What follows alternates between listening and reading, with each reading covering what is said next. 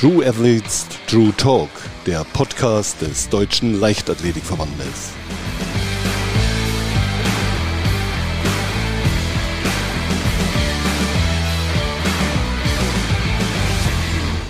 Herzlich willkommen zu einer weiteren Folge von True Athletes, True Talk. Heute mit Balian Buschbaum. Hallo Balian. Peter, ich grüße dich. Mensch, ich freue mich so sehr. Wir haben uns gefühlte 100 Jahre nicht gehört. Endlich. Ja, da kannst du recht haben. 100 Jahre waren das in etwa. du bist ein exzellenter Stabhochspringer gewesen, was bei Weltmeisterschaften, Europameisterschaften, deutschen Meisterschaften, Olympischen Spielen bis 2007. Dann hast du deine Karriere beendet und dich einer Geschlechtsangleichung unterzogen. Wann stand für dich fest, dass du als Balian das Leben genießen möchtest? Ah, ich muss, glaube ich, ein bisschen ausholen, weil ich glaube, dass jeder Mensch, der so eine Situation nicht selber erlebt hat, dass das schwer ist nachzuvollziehen. Also ich glaube, mir selber würde es genauso gehen. Ne? Also wäre mir das, ich sage es jetzt mal ganz bewusst, nicht passiert. Ähm, ich glaube, dass mir mit fünf Jahren klar war, dass ich ein Junge bin und ich wollte auch mit den Jungs, mit denen ich damals Fußball gespielt habe, ähm, wenn die nach dem Spiel, sage ich mal, an den Busch gegangen sind und da hingepinkelt haben, war mir klar, mein Penis wird mir auch noch wachsen. Aber das ist irgendwie nicht eingetroffen. Und ähm, wenn ich jetzt einfach dann so weiter drüber nachdenke, ne, klar kommt dann die Pubertät, wo ich gemerkt habe, das ist der völlig falsche Film. Aber damals, und das sage ich aus heutiger Sicht ganz bewusst, ähm, hat der Sport mich gerettet der Sport hat mich insofern gerettet, dass ich einfach das Destruktive, was ich so gegen mich hatte, ne, weil ich einfach gemerkt habe, ich wurde als Mann mit männlicher Identität, aber mit weiblichen Geschlechtsmerkmalen geboren. Warum, wieso, weshalb, ne, das passiert, ähm, da kann man drüber philosophieren. Aber für mich war einfach wichtig zu wissen, es gibt einen Weg zu einer Lösung, zu einem glücklichen Leben, den ich aber natürlich erst viel, viel später äh, gefunden hatte. Wie schwer war es damals, vor 15 Jahren, mit Transidentität umzugehen? Also ich selber hatte auch die Begrifflichkeit nicht im Kopf, nicht äh, als Wording gehört. Es fehlte einfach die Aufklärung, so wie du sagst. Ne? Also ich meine, ich bin Baujahr 1980. Ähm, da gab es noch, noch, noch nicht so viel Vielfalt, weder in der Schule noch ähm, irgendwie dass man was davon gehört hätte, ne? das, sondern es war schon so, ich musste autonom meinen eigenen Weg finden und dazu musste ich ganz tief in mich hineinhören. Ne? Was macht mich glücklich und warum bin ich mit all dem, was ich hatte, und ich meine, das hattest du auf, aufgezählt, Pitt, ne? also ich, ich habe ein mega glückliches Leben gehabt, oberflächlich. Ne? Ich war super erfolgreich, ich habe damit mein Geld verdient. Ich war, äh, sage ich mal, damals in der Sportfördergruppe. Ne? Ich habe eine tolle Familie, tolle Freundin. Ich hatte alles. Mein ganzes Leben war ein Bilderbuch. Das war Hollywood Live. Aber ich war nicht glücklich. Und irgendwann kam ich einfach an den Punkt, wo ich gemerkt habe, all das, das erfüllt mich nicht, das macht mich nicht glücklich. Und wenn ich noch zehnmal an Olympischen Spielen teilnehme, es wird mich nicht zu dem Menschen machen, der ich eigentlich bin. Und dann kam für mich ähm, der Entschluss, dass ich einfach auch gemerkt habe, ich kann so nicht mehr weitermachen. Ich will so nicht mehr weitermachen, obwohl ich im Außen alles hatte. Wie lange hat es dann gedauert, äh, würdest du sagen, bis du nach der Transition den Alltag genießen konntest? Sofort. also in dem Moment, wo ich wusste, Olympische Spiele AD, ähm, Karriere AD, alles, ich musste, im Prinzip muss man sich das wirklich ähm, mal in, in seinen Gedanken Revue passieren lassen. Ich musste mein ganzes Leben loslassen. Ich musste die Sportfotogruppe loslassen, ich musste den DLV loslassen, ich musste meine Karriere loslassen, ich musste meinen Verdienst loslassen, ich musste alles loslassen, um der Mensch zu werden, ähm, der ich schon immer war eigentlich. Und das Krasse daran ist, so in, in der heutigen Reflexion, es war gar nicht schwer. Es war einfach nicht schwer, weil ich wusste, dass das, was jetzt kommt, das ist größer, besser und schöner ähm, als jede Olympischen Spiele, weil das ist mein Leben. Und ich feiere jetzt jeden Tag feiere ich Olympia, weil ich aufstehe und denke, mein Gott, was habe ich für ein tolles Leben. Ja, und eins musstest du ja auf keinen Fall loslassen, das ist deine gute Laune. Immer egal, wann ich dich getroffen habe. Das war früher so, ist jetzt so. Du, du hast immer äh, gute Laune. Ich weiß noch, Bärbel Schäfer hat mal im Talk, glaube ich, gesagt, bei dir scheint die Sonne aus dem Hintern raus. Und äh, wie machst du das? Wie, wie, wie, wie schaffst du das, immer so gut drauf zu sein? Also ich glaube, ich habe eine wirklich tolle Grundbasis bekommen von, von meiner Familie. Ne? Also speziell äh, meine geliebte Oma ähm, wir haben einfach unheimlich viel gelacht. Und ich glaube, wenn man Situationen im Leben hat, und ich hatte viele in meinem, wo ich gemerkt habe, Mensch, ich bin richtig down. Ähm, ich komme nicht raus, ne? also jetzt bildlich gesehen, ich komme nicht raus aus meinem Körper. Und das ist die größte Folter, die man sich vorstellen kann. Gab es trotzdem immer wieder Wege, wo ich herzhaft lachen konnte. Und ich glaube, dass Humor das Aller, Allerwichtigste ist, um mit Situationen auch fertig zu werden, die vielleicht oberflächlich gesehen nicht ganz so witzig sind, aber man kann trotzdem die Perspektive verändern. Und das ist was, was ich wirklich auch ähm, als Basis mitbekommen habe. Und abgesehen davon muss ich einfach sagen, das Leben ist schön. Wir können es uns schön machen. Dazu müssen wir einfach nur mutig sein und die Schritte in uns gehen, die wichtig sind, um glücklich zu sein. Und ich bin zu 1000 Prozent davon überzeugt, dass jeder einzelne Mensch genau weiß, was ihn oder sie glücklich macht. Nur manchmal fehlt uns der Mut. Eine wunderbare optimistische Aussage, aber ich denke mal, es gibt natürlich auch Tage, äh, wo auch ein Balian Buschbaum vielleicht mal eine Träne im Auge hat. Warum auch immer, oder? Natürlich. Ich habe viel geweint in meinem Leben und das, ich verheimliche das gar nicht, weil Weinen gehört ja auch dazu. Das ist eine Emotion, ähm, die gezeigt werden darf, wofür man sich auch gar nicht schämen muss. Ähm, aber das habe ich auch erst im Nachhinein gelernt. Das, es gibt es bei mir auch immer noch, ne? so Tage, wo ich denke, oh ja, heute scheint die Sonne jetzt nicht, äh, dann muss ich einfach ein bisschen mehr Gas geben. Oder es ist auch einfach mal erlaubt, mal auf dem Sofa liegen zu bleiben und zu sagen, nee, heute nicht, ich kann gerade nicht, ne? mir geht es jetzt nicht gut, ich mache jetzt einfach mal was für mich, für meine Seele, gehe mal spazieren, mache Massage, gehe in die Sauna, was weiß ich. Ja? Aber wichtig ist, dass man sich um sich und seine Emotionen kümmert. Weil das ist das ähm, aus meiner Coaching-Erfahrung, ähm, was die meisten Menschen einfach nicht machen. Sie, sie, sie kümmern sich nicht um sich selber, sondern sie drücken weg. Und gerade die Ängste, die wir wegdrücken, die kommen mit Vollkaracho wieder zurück in unser Leben. Und dann aber so richtig. Und oftmals ist es dann zu spät. Ja, das hast du wunderbar formuliert. Ich glaube nämlich auch, dass man immer, wenn man sich selber nicht pflegt oder die Selbstliebe nicht pflegt, dass es dann besonders schwierig wird, weil man immer vom anderen dann erwartet, der muss einem ja helfen. Aber im Prinzip muss man sich ja selbst helfen, denke ich mal. Ne? Es geht um Selbstverantwortung und es geht um Eigenverantwortung. Ne? Also das habe ich in meinen äh, vielen Coaching-Ausbildungen, die ich absolviert habe, erstens, ähm, sag ich mal, selber aktiv lernen dürfen, noch mehr als ich das früher sowieso schon ähm, in meinem autonomen Leben gewesen bin. Aber das sehe ich zum Beispiel auch in, in Coachings, die ich mit Menschen oder auch mit Sportler, Sportlerinnen habe dass es häufig darum geht, ja, der Trainer hat gesagt, ja, aber die Mama hat gesagt, ja, der Papa hat gesagt. Und äh, da sage ich, nein, was sagst du? Was sagt dein Herz? Was sagt dein Gefühl? Was ist dein Wille?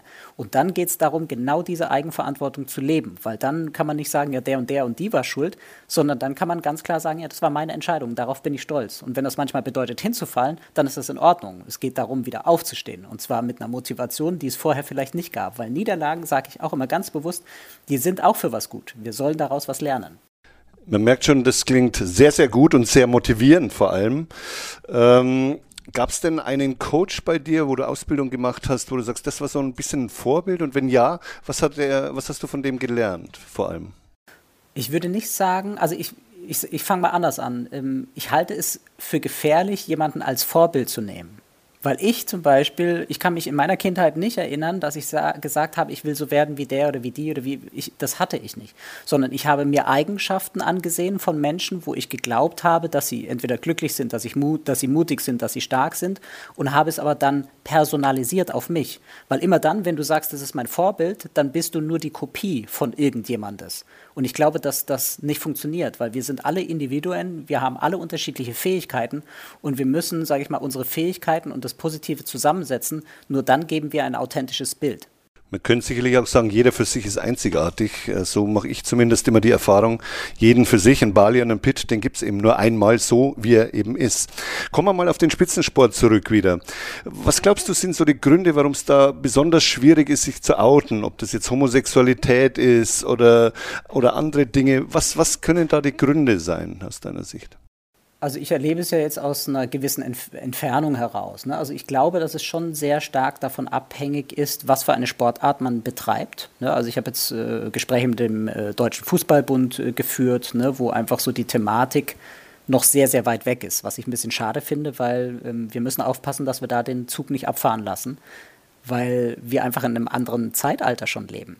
Wenn ich jetzt auf die Leichtathletik zum, zum Beispiel zurückblicke, würde ich sagen, dass es in dieser Sportart doch äh, leichter ist, sag ich mal, sein, seine Individualität auszuleben, was auch immer das ist, ne? ob das jetzt die sexuelle Orientierung ist oder bestimmte Fähigkeiten. Ähm, aber da einfach noch mal ein bisschen frischer Wind rein muss. Ne? Also ich sehe immer wieder, egal ob ich jetzt mit Großfirmen ähm, zusammenarbeite oder mit verschiedenen Verbänden, Vereinen, da ist manchmal noch so dieses alte Mindset, wo ich denke, hey Leute, ihr müsst einfach aufwachen, weil die Welt wartet nicht, ne? sondern wir dürfen Gas geben und gucken, ähm, was dürfen wir noch verbessern. Kommen wir auf den Begriff Diversity. Was bedeutet dieser Begriff Diversity? Also ich würde sagen, das ist ähm, die Vielfalt von Menschen, ne? die Einzigartigkeit jedes Individuums und vor allem einfach auch das, die, das enorme Potenzial, was wir ausschöpfen können, wenn wir zum Beispiel in, in Unternehmen Teams besser zusammenstellen. Oder einfach auch, gucken wir die Leichtathletik an. Ne? Ich meine, das ist ja Vielfalt pur, das ist ja gelebte Vielfalt. Ne? Und da geht es einfach darum, dass Menschen eben nicht diskriminiert werden, mit welchen Fähigkeiten sie auch immer, äh, sage ich mal, geboren wurden oder mit welchen Handicaps sie vielleicht geboren wurden. Also es, für mich ist Vielfalt einfach, das ist Respekt, das ist ähm, Intelligenz auch. Ne? Also wer Vielfalt akzeptiert, wer Vielfalt einsetzt, ähm, der ist aus meiner Sicht einfach auch intelligent und der ist ähm, in einem aktuellen Zeitbild drinnen. Und das ist ganz, ganz wichtig. Wir dürfen auch da nicht verpassen, mitzugehen. Da gehört sicherlich auch Wertschätzung dazu. Und du bist ja auch bei vielen Unternehmen und auch da äh, fällt immer wieder das Stichwort Diversity. Was erwarten Unternehmen dann von dir? Na gut, in den meisten Fällen ist es schon so, ähm, es ist eine Problematik vorhanden oder sie wollen eine Fort-, Weiterbildung oder einfach nur einen Vortrag haben. Ne? Wenn ich ähm, jetzt im Diversity Management tätig bin, dann geht es erstmal um einfach Aufklärung. Ne? Also was sind zum Beispiel die sieben Diversity-Dimensionen? Ne? Da, dass es Altersdiskriminierung gibt, dass es Diskriminierung aufgrund des Geschlechts gibt, aufgrund der Herkunft, der Religion, Weltanschauung und so weiter. Ähm, das ist einfach wichtig, dass man da Bewusstsein reinbringt und auch einen Perspektivwechsel. Ne? Also da biete ich äh, Vorträge und auch Workshops an aber ich werde ja nicht nur dafür gerufen. Also wenn ich ähm, zum Beispiel dann in Firmen gerufen werde, nicht nur zum Diversity Management, sondern auch ähm, Change Management oder Imagewechsel oder einfach auch ähm, Personalentwicklung. Ne? Also es sind die unterschiedlichsten Anforderungen, die an mich gestellt werden, muss ich einfach auch analysieren, wie damals in der Leichtathletik auch. Ne? Also ich ähm, analysiere, ich entwickle eine Strategie und dann wird die in die Umsetzung gebracht. Und das ist manchmal kurzweilig, manchmal aber auch langwierig, je nachdem, wie groß das Unternehmen ist. Welche Erfahrung machst du da mit Veränderung? Viele Menschen tun sich ja schwer mit Veränderung, obwohl Veränderung ja immer eine Chance ist. Du lachst schon. ich lach schon, weil ich kenne ja den DLV sehr gut. Und da sind Veränderungsprozesse auch manchmal ein bisschen langwierig ähm, gewesen. Ähm, aber da ist der DLV nicht äh, der einzige. Das ist ganz normal. Je größer das Unternehmen ist, desto länger dauern einfach Veränderungsprozesse. Aber die Erfahrung, die ich machen kann, ähm, man muss immer analysieren, was dahinter steckt. Und in den meisten Fällen, und das ist das, wo ich immer ein, ein großes Achtung ähm, sage, es geht um Ängste. Es geht um Ängste, dass wir äh, Veränderungsprozesse aktivieren und die Menschen nicht wissen, was kommt auf sie zu. Ne? Also sie haben Angst, dass sich Strukturen ändern, dass die Gehälter sich verändern, dass einfach die Urlaubstage sich verändern, dass sie vielleicht gekündigt werden oder, oder, oder. Oder viele Sportler und Sportlerinnen haben natürlich auch Angst vor ihrer eigenen Zukunft, ne? weil sie wissen, der Spitzensport, das ist was, was limitiert ist. Das kann ich nicht bis ins Rentenalter durchziehen. Und viele machen sich einfach darüber auch keine Gedanken. Ich bin ehrlich, das habe ich damals auch nicht. Ne? Ich hatte ein tiefes Vertrauen in mich hinein, wo ich wusste, da wartet irgendetwas viel Größeres auf mich. Aber ich konnte das nicht greifen. Und ich glaube, dass das ganz wichtig ist, dass wir da ähm, Athleten und Athletinnen unterstützen, ne? dass wir einfach andere Perspektiven aufzeigen, dass wir sie stärken und dass wir auch den Horizont erweitern aus dieser kleinen, in Anführungszeichen, dem kleinen Mikrokosmos Leichtathletik und Sport hinaus und einfach den großen aufzeigen, da gibt es noch was anderes in der Welt und du wirst gebraucht, weil du hast tolle Fähigkeiten und das hat jeder. Jetzt haben wir gerade den, den Bereich Coaching angesprochen, Unternehmen angesprochen. Wie sieht dein Verhältnis heute zum Sport, speziell zur Leichtathletik aus? Du hast ja immer noch Kontakt zu den Leichtathleten. Absolut. Ich habe immer noch meine, äh, meine Stabi-Gruppe, nenne ich sie. Ähm, wir schreiben fleißig WhatsApp ähm, hin und her. Im Moment sind die Nachrichten eher dahingehend, äh, hab geheiratet, hab Zwillinge bekommen und äh, mach eine Weltreise. Was ja auch schön ist, ne? einfach Menschen auf ihren Weg zu begleiten. Aber ich habe natürlich auch noch, ähm, sage ich mal, im Mentalcoaching viele Sportler und Sportlerinnen, auch unabhängig der Leichtathletik, die ich begleite, weil ich einfach das auch diese eigene, sage ich mal, Erfahrung gemacht habe, dass Sportler und Sportlerinnen häufig im Körper super topfit sind, aber der Kopf eben nicht. Und da müssen wir aus meiner Sicht noch viel, viel dazulernen. Ich denke, in den letzten Jahren hat sich da sicherlich was getan, aber das reicht noch nicht aus. Mentale Stärke nennt man da ja, oder wird ja immer oft von mentaler Stärke gesprochen. Und ja, da hast du recht, da muss noch viel gemacht werden und da ist es gut, dass es Menschen wie dich gibt, die da Nachhilfeunterricht geben, sage ich mal. Kannst du dir oder könntest du dir vorstellen, auch wieder aktiv mal als richtiger Stabi-Trainer zu arbeiten? Hm, wenn ich ehrlich bin, nein. also ich habe ähm, die Stabhochsprung-Karriere ganz bewusst an den Nagel äh, gehängt. Äh, ich habe auch ganz bewusst meine Trainerkarriere an den Nagel gehängt, weil ich gemerkt habe, das ist eben die Sportwelt. Und ich habe so viele Jahre, und ich sage nicht, dass ich, ähm, dass ich das als negativ empfand, im Gegenteil. Der Sport ist für mich ein essentieller Part meines Lebens und ich bin dem Sport und all den Menschen, die mich begleitet haben, unendlich dankbar, weil ich so viel gelernt habe, auch für mein späteres wirtschaftliches Leben. Ähm, aber ich glaube, zurück zum DLV, zurück in die Leichtathletik, das sehe ich nicht. Das sehe ich nicht als meinen Weg. Du bist auch ein erfolgreicher Autor, hast jetzt ein neues Buch herausgebracht mit dem Titel Warum Diversity uns alle angeht. Wie schaffst du es, auch noch Bücher zu schreiben?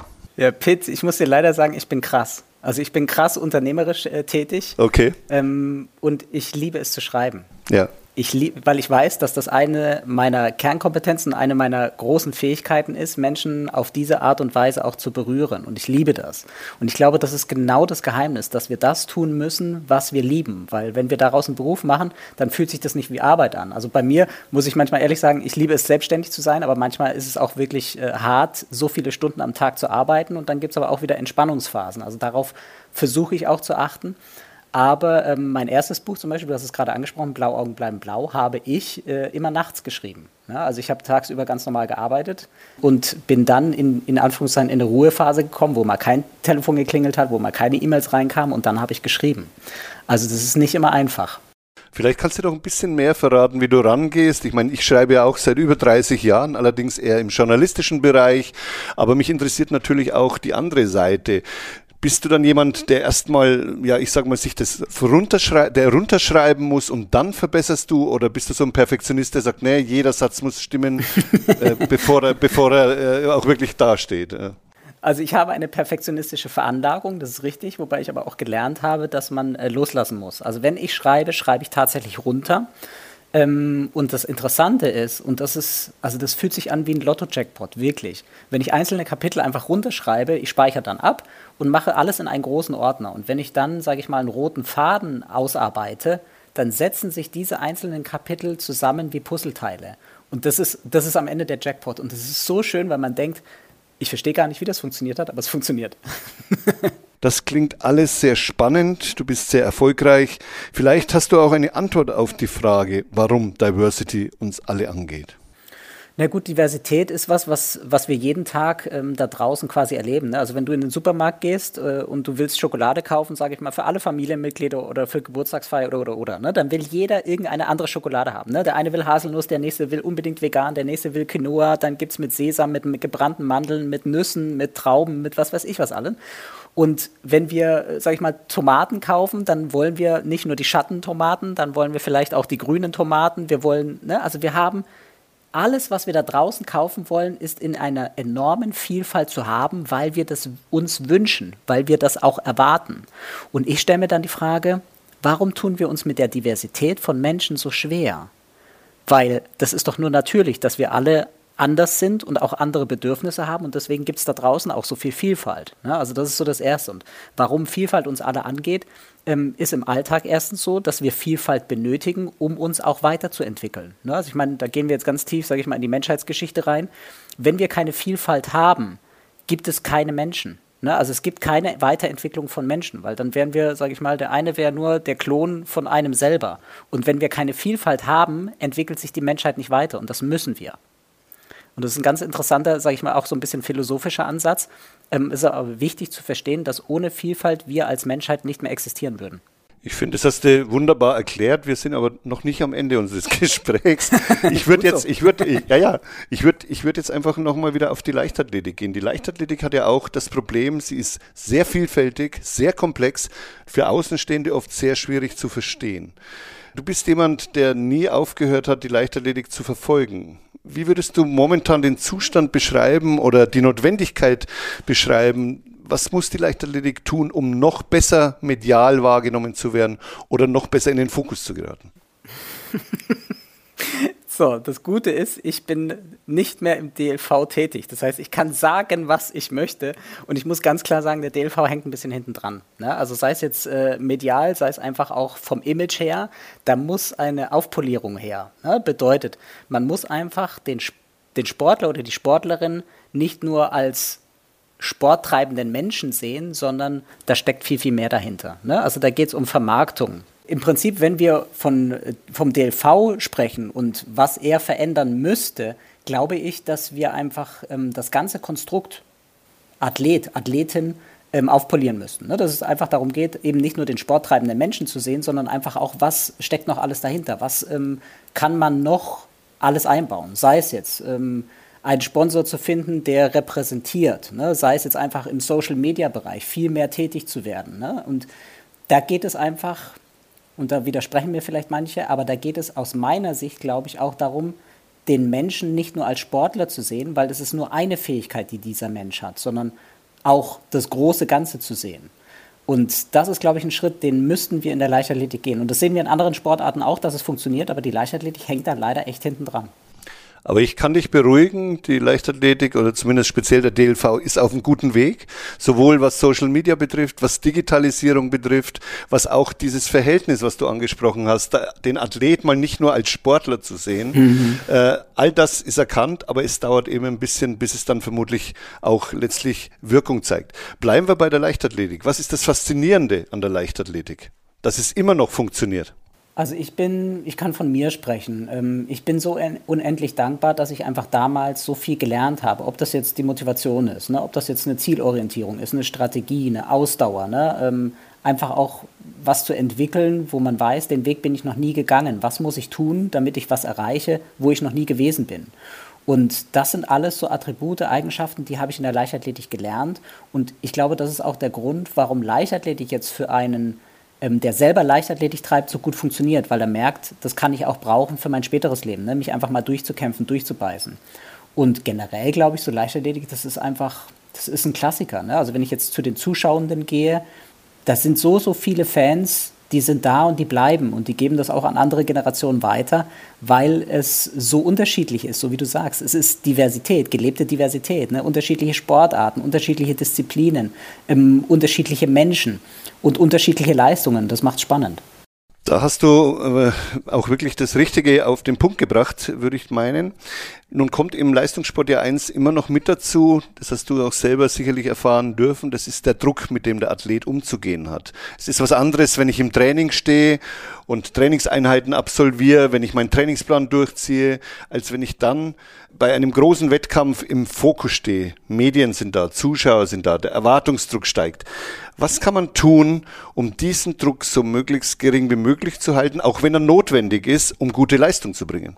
Ich glaube, man darf den Druck nicht als was Negatives sehen, ne, sondern das sollte etwas sein, was dich selber pusht. Also ich habe es am eigenen Leibe erlebt.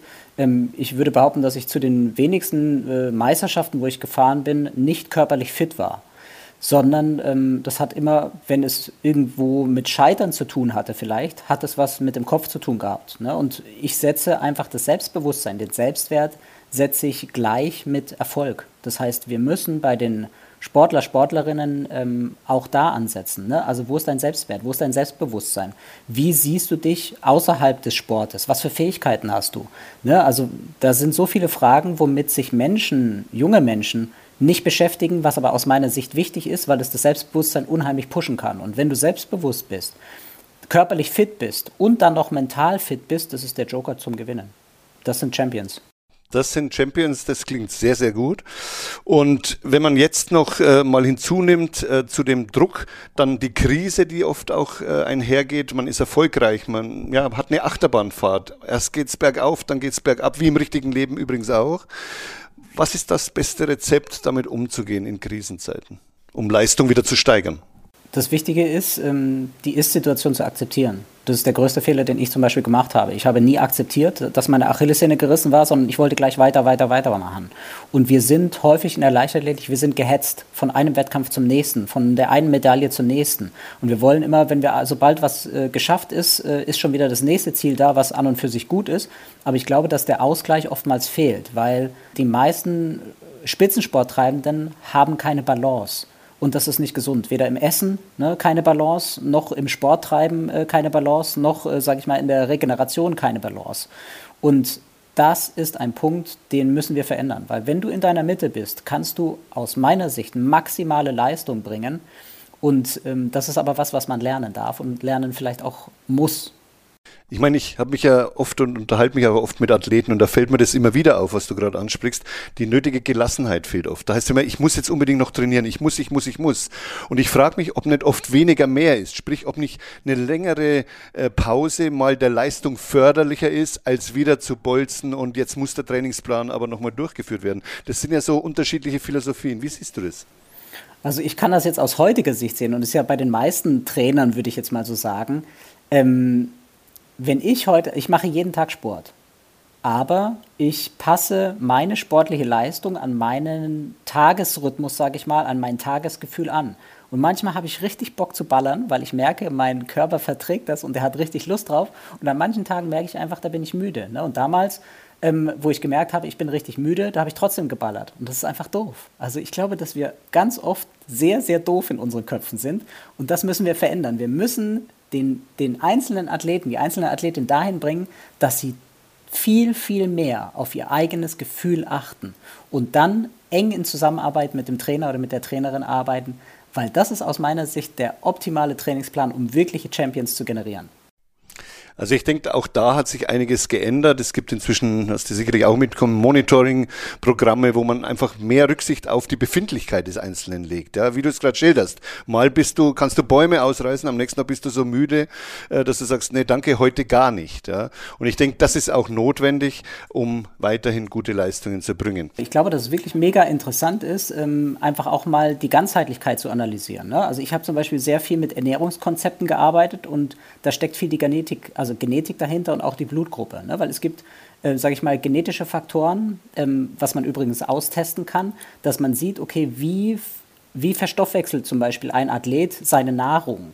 Ja, also bin ich der Typ, der mehr Kohlenhydrate braucht oder bin ich der Typ, der zum Beispiel mehr Fette braucht? Und ich sehe bei ganz vielen Sportlern und Sportlerinnen, ähm, dass sie sich nicht gut ernähren. Ne? Also sie wollen zum Beispiel abnehmen oder sie wollen ihr Gewicht halten ähm, und reduzieren dadurch Ernährung. Und dadurch entziehen sie sich aber viele Mikronährstoffe, die aber unheimlich wichtig sind für Muskelaufbau, für also gegen Entzündungen und auch natürlich dann gegen Verletzungen.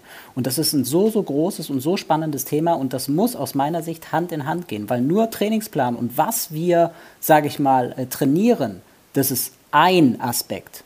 Essen ist ein ganz, ganz wichtiger und dann kommt noch äh, Mindset und die mentale Fitness. Wunderbar erklärt wieder mal, Balian, ganz hervorragend. Vielleicht verrätst du unseren Usern auch, was so deine Ernährung, wie deine Ernährung ausschaut.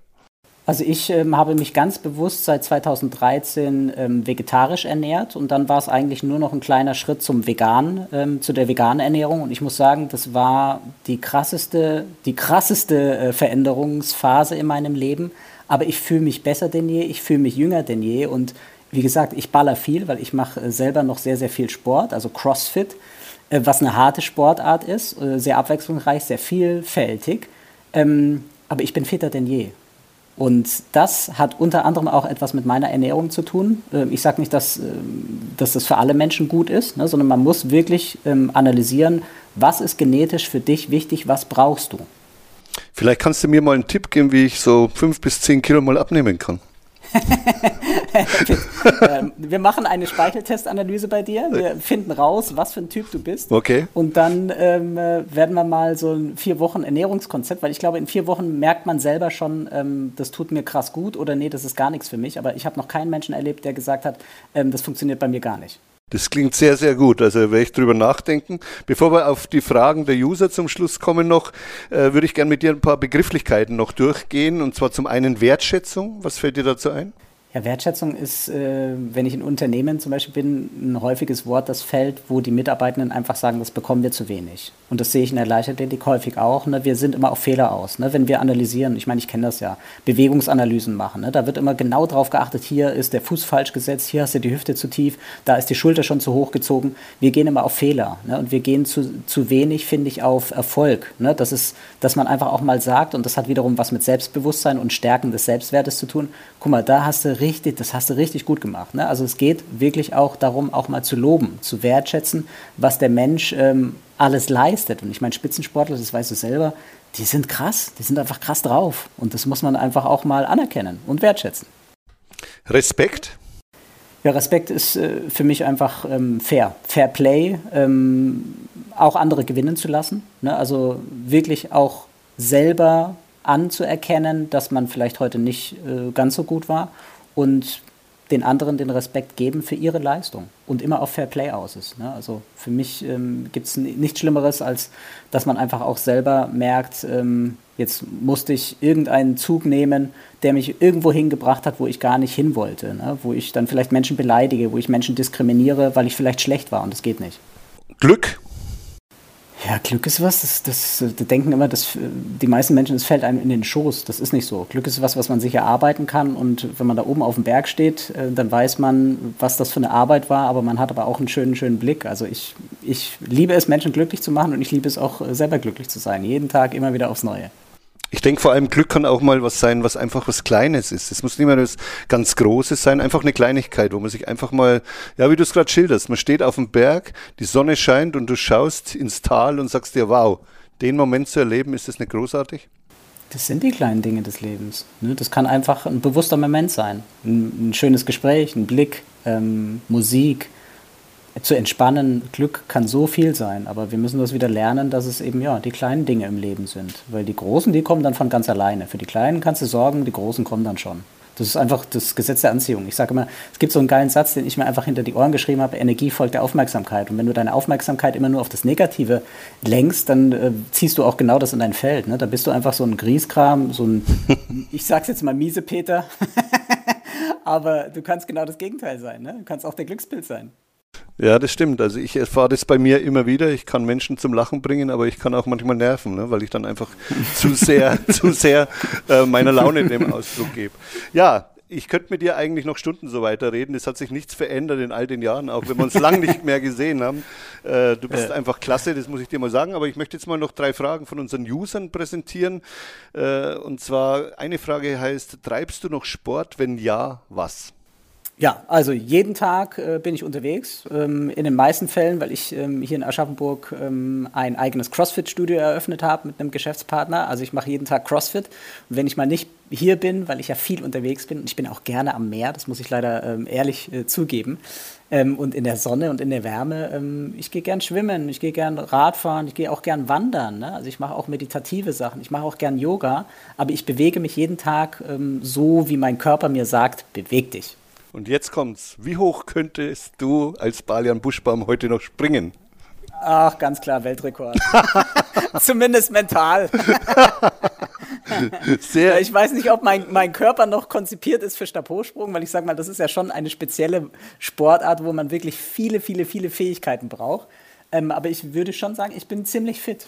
Keine Ahnung, wie hoch ich springen könnte. Wäre mal cool, das auszuprobieren, aber dazu brauche ich natürlich Zeit, Vorbereitungstraining und dann äh, tatsächlich auch die Möglichkeiten, das umzusetzen. Aber mental bin ich Weltmeister, ganz klar. und dann finde ich ja nach wie vor, Stabhochsprung ist eine der schwierigsten Disziplinen, die wir haben. Also du brauchst da schon einen Mut, um überhaupt mal äh, in die Höhen dich zu schwingen. Ne? Das stimmt, aber ich würde sagen, die Technik, die habe ich. Ne? Also das, ich glaube, das ist was wie Fahrradfahren. Ich glaube, dass man das wirklich nicht verlernt. Natürlich hat das was mit den ähm, körperlichen äh, Fähigkeiten zu tun. Wobei, wie gesagt, ich würde mir zutrauen, dass ich ähm, da noch so ein Stäbchen in die Hand nehme und nochmal über so eine Latte springe. Also ich würde es als, als eine Wette für Wetten, das könnte ich mir das sehr, sehr gut vorstellen. Balian Buschbaum springt nochmal, Stabhochsprung, wunderbar. Ja, äh, eine Frage kam dann von Pamela Dudkiewicz, die ja auch ihre Karriere inzwischen beendet hat. Sie fragt, wie, wie du die Unterschiede und Gemeinsamkeiten zu deiner aktiven Zeit und zu heute einordnen würdest. Was bringst du quasi, konntest du mitnehmen oder was hat sich verändert in deinem Leben? Das ist eine sehr gute Frage. Also ich würde schon sagen, dass das, was ich damals gelebt habe, und ich meine, du kennst SpitzensportlerInnen, ne? die leben für ihren Sport. Ne? Die leben danach, die essen danach, die lieben danach, die setzen alles auf eine Karte und das habe ich mitgenommen. Ne? Also ich würde schon sagen, egal wo ich hingehe, in welches Unternehmen, ich nehme die radikal auseinander, aber ich setze die auch wieder so zusammen, dass es wirklich gut funktioniert. Und das ist was, wofür ich sehr, sehr dankbar bin, weil ich ähm, gesehen habe, wie Analysen funktionieren. Ne? Also ob du jetzt ein kleines Mikrosystem analysierst oder was Großes analysierst, das ist im Endeffekt dasselbe. Ähm, und dann den Mut zu haben, das natürlich auszusprechen, zu sagen, hey, ihr Executives, Entschuldigung, aber da ist, funktioniert nicht alles optimal. Da müssen wir Veränderungen äh, reinsetzen. Ich zeige euch auf wie. Und dann geht es darum, den Mut eben mitzunehmen und das auch in die Tat umzusetzen. Ne? Und die Ängste einfach loszulassen. Und einfach mal zu machen, weniger zu denken. Ne? Also das ähm, hilft auch manchmal. Mal abgesehen davon, dass man alle drei Bücher von dir weiterempfehlen kann, das ist keine Frage, würde ich trotzdem von dir gern noch einen Buchtipp abfragen. Kommt jetzt vielleicht ein bisschen überraschend, aber ein Buch, wo du sagst, das kannst du jederzeit jedem empfehlen, äh, der ein bisschen auch was aus dieser Lektüre ziehen kann. Also ich gehe jetzt mal weg von meinen Büchern, weil die sind echt cool. ich gehe jetzt mal zu den Büchern, die ich zum Beispiel gern lese, wenn ich Zeit habe. Also ich liebe alle Bücher von Rachel Joyce, ne? also absoluter Buchtipp. Ähm, oder auch, was ich neulich gelesen habe, was man von hier aus sehen kann. Ich glaube, sie heißt Mariana Lecki oder irgendwie so. Mega Sprache, also total clever formuliert ähm, und das finde ich immer wichtig, weil ich habe so ein, wenn ich Bücher lese, dann möchte ich, ich möchte was zu lachen haben, ich möchte auch was zum Nachdenken haben und vielleicht auch ein bisschen was zum Weinen haben, wo die Emotionen kommen. Ne? Also wo einfach so das ganze Emotionszentrum abgedeckt ist. Und ich finde zum Beispiel, das habe ich bei meinem äh, Buch Blauaugenlein Blau, was ja ähm, im Prinzip auch eine Neuauflage ist, jetzt, äh, warum Diversity uns alle angeht. Ähm, ich glaube, da ist wirklich für jede Emotion was dabei, ne? weil ich ähm, auch sehr ehrlich und sehr authentisch auch über meine Oma schreibe und auch wie sie gegangen ist von dieser Welt. Nicht energetisch, aber körperlich. Ähm, und das hat schon viele Menschen berührt. Also da kriege ich immer wieder, auch Jahre noch, kriege ich immer ähm, noch E-Mails, äh, die gesagt haben, Mensch, jetzt habe ich das Buch zum zweiten Mal gelesen und ich musste auch beim zweiten Mal weinen. Ja, ein sehr, sehr schönes Schlusswort, Balian. Ich kann mich nur bedanken. Ich, es hat irre Spaß gemacht und ich könnte eigentlich immer weiter fragen, aber irgendwann müssen wir ja auch äh, den Podcast dann mal bearbeiten. Äh, ich wünsche dir für die Zukunft das Beste, eine schöne Zeit, möchte mich bei dir bedanken und vor allem, dass du dir die Zeit genommen hast, für die Leichtathletik so ein tolles Interview mal wieder zu geben. Mach's gut. Immer wieder gerne, Pitt. Danke dir auch fürs Gespräch. Alles Gute dir und alles Gute allen anderen, die jetzt zugehört haben. Danke dir, Balian.